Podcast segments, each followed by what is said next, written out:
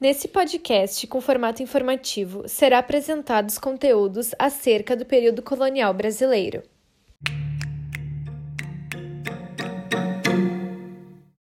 Contexto histórico. Primeiramente, devemos nos contextualizar.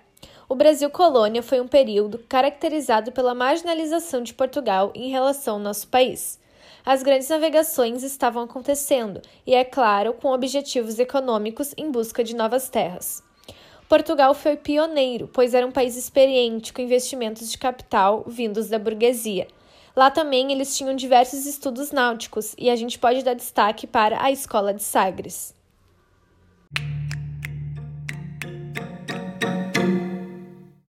Chegada em terras brasileiras. Devido à expansão marítima portuguesa, chegou a primeira caravela, que foi liderada por Pedro Álvares Cabral, aqui no nosso litoral, no ano de 1500. Período pré-colonial. Esse primeiro momento ele foi marcado pelo desinteresse da coroa portuguesa em explorar as terras. Isso porque o objetivo principal deles era a rota das Índias, devido ao grande comércio de especiarias da mesma. Então, ainda na visão deles, não era lucrativo explorar a América Portuguesa. Esse período ele durou de 1500 a 1532. Brasil Colônia a partir do ano de 1530, o comércio português nas Índias estava entrando em declínio. E nessa época, diversas tentativas de invasões nas nossas terras já haviam acontecido. E assim, o rei de Portugal, que na época era Dom João III, decidiu iniciar a colonização brasileira. E então, Martim Afonso de Souza partiu com embarcações cheias de pessoas, ferramentas e sementes para começar o povoamento. Nessa altura, a exploração do pau-brasil, que era a árvore nativa da nossa Mata Atlântica, já estava acontecendo, e os indígenas eram colocados, obrigados a trabalhar. O produto até então era enviado à Europa, até que começou a entrar em processo de extinção.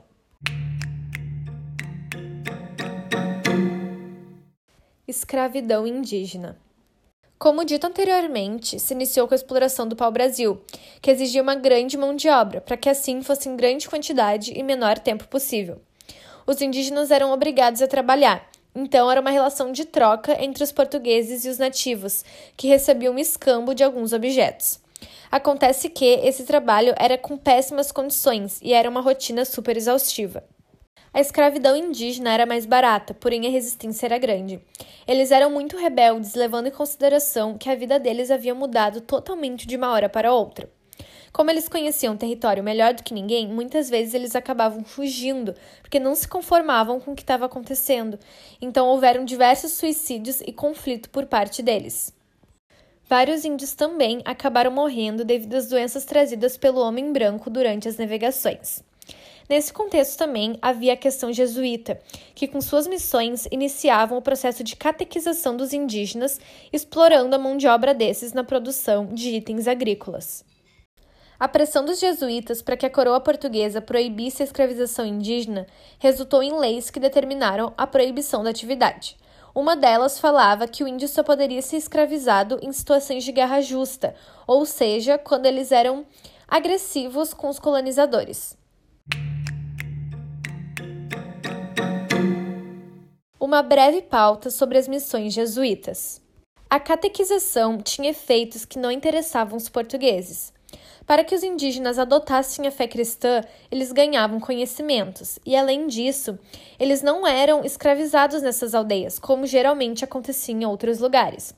Eles viviam cultivando a terra com técnicas agrícolas ensinadas pelos religiosos.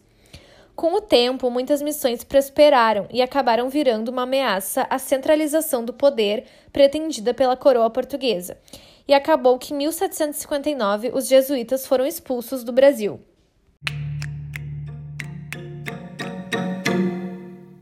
Capitanias hereditárias. Nesse contexto que foi inaugurado o sistema das capitanias hereditárias, em que o nosso litoral foi dividido em 14 capitanias e entregue a 12 donatários, que eram os nobres portugueses que tinham a posse útil das terras e que podiam passar para os seus descendentes e esses entregar os pedaços de terra que eram chamados de sesmarias, para terceiros. O sistema foi uma boa estratégia, levando em consideração que conseguiu povoar a colônia sem grandes custos.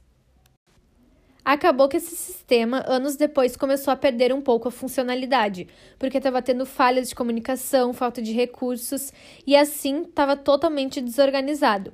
E como somente duas capitanias obtiveram sucesso, Dom João III então acreditou que a solução seria centralizar a administração em uma autoridade real e em 1548 fundou o governo geral.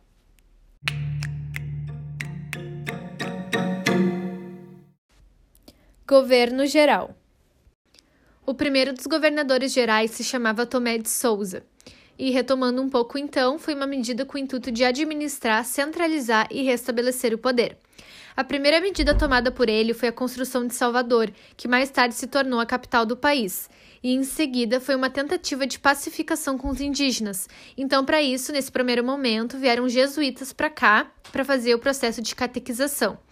Também foi nesse governo que foi consolidado a produção do açúcar por meio dos engenhos.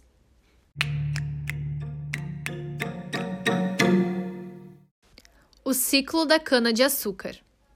A plantação de cana-de-açúcar aqui no Brasil, ela se iniciou com o intuito de formar a colonização, garantindo a presença portuguesa e impedindo as invasões e ameaças estrangeiras. Ela teve destaque para a região Nordeste, que acabou tendo melhor desenvolvimento. Em 1532, Martim Afonso fundou o primeiro núcleo de povoamento do Brasil, a Vila de São Vicente, onde se instalou o primeiro engenho. A cana-de-açúcar ela era plantada em larga escala e em grandes extensões de terra, que eram chamados latifúndios. O trabalho era totalmente escravo.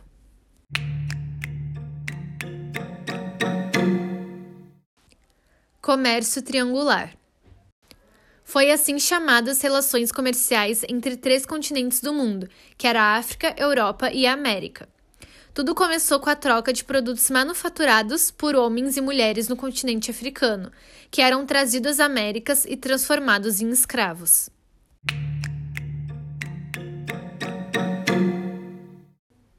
Tráfico negreiro e a escravidão africana ocorreu a substituição da mão de obra dos indígenas pelas dos escravos, que foi facilitada pelo comércio comentado anteriormente, o tráfico negreiro.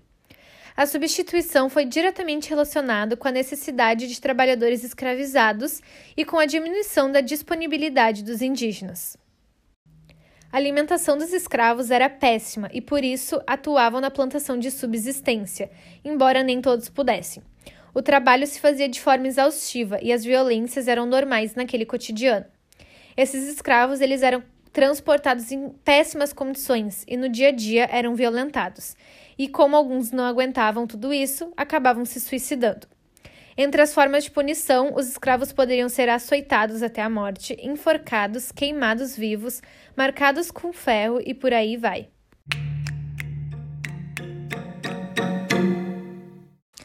Invasão holandesa. Em 1572, depois da morte de Mendes Sá, o governo português dividiu o Brasil em dois governos, o do Norte e o do Sul. E em 1580, o período era marcado pela União Ibérica, em que as coroas portuguesa e espanhola foram unificadas. Então, a Holanda, que na época era dominada pela Espanha, invadiu as terras brasileiras com o intuito de atacar essa coroa, que dificultava toda a sua economia e queriam também controlar os engenhos de açúcar. Então atacaram o Nordeste brasileiro em 1604, mas acabaram fracassando. Tempo depois, em 1624, ocuparam Salvador, sendo expulsos tempo depois. Não contentes, conquistaram Pernambuco em 1630, que com a resistência portuguesa se enfraqueceram sendo expulsos.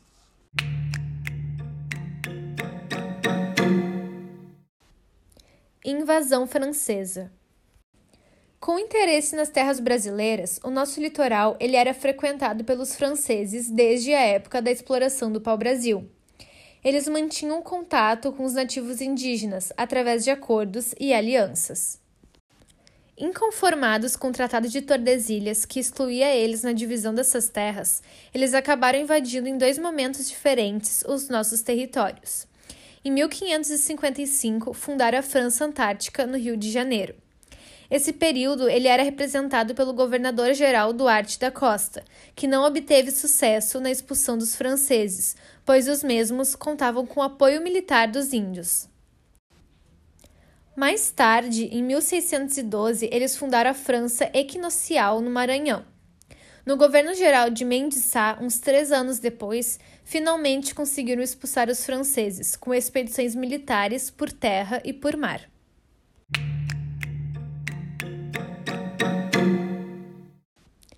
O ciclo do ouro. Os holandeses eles desempenhavam um papel importante no ciclo da cana-de-açúcar. Além de empréstimos, eram eles quem compravam a maior parte da matéria-prima, refinavam e vendiam.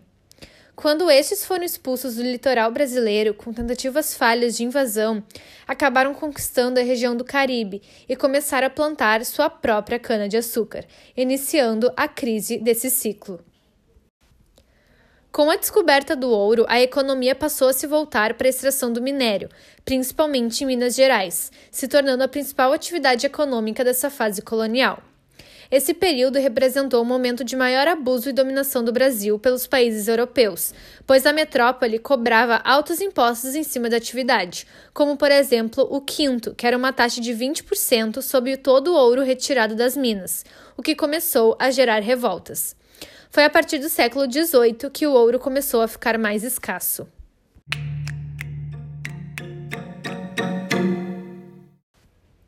A crise do sistema colonial. Em 1640, Portugal contava somente com as sendas do Brasil, e assim começou a cobrar cada vez mais impostos, o que gerava cada vez mais revoltas. Nessa época, as nações começaram o processo de independência e a Inglaterra era a principal potência mundial. Com a transferência da coroa portuguesa para o Brasil, acabou se encerrando o ciclo colonial.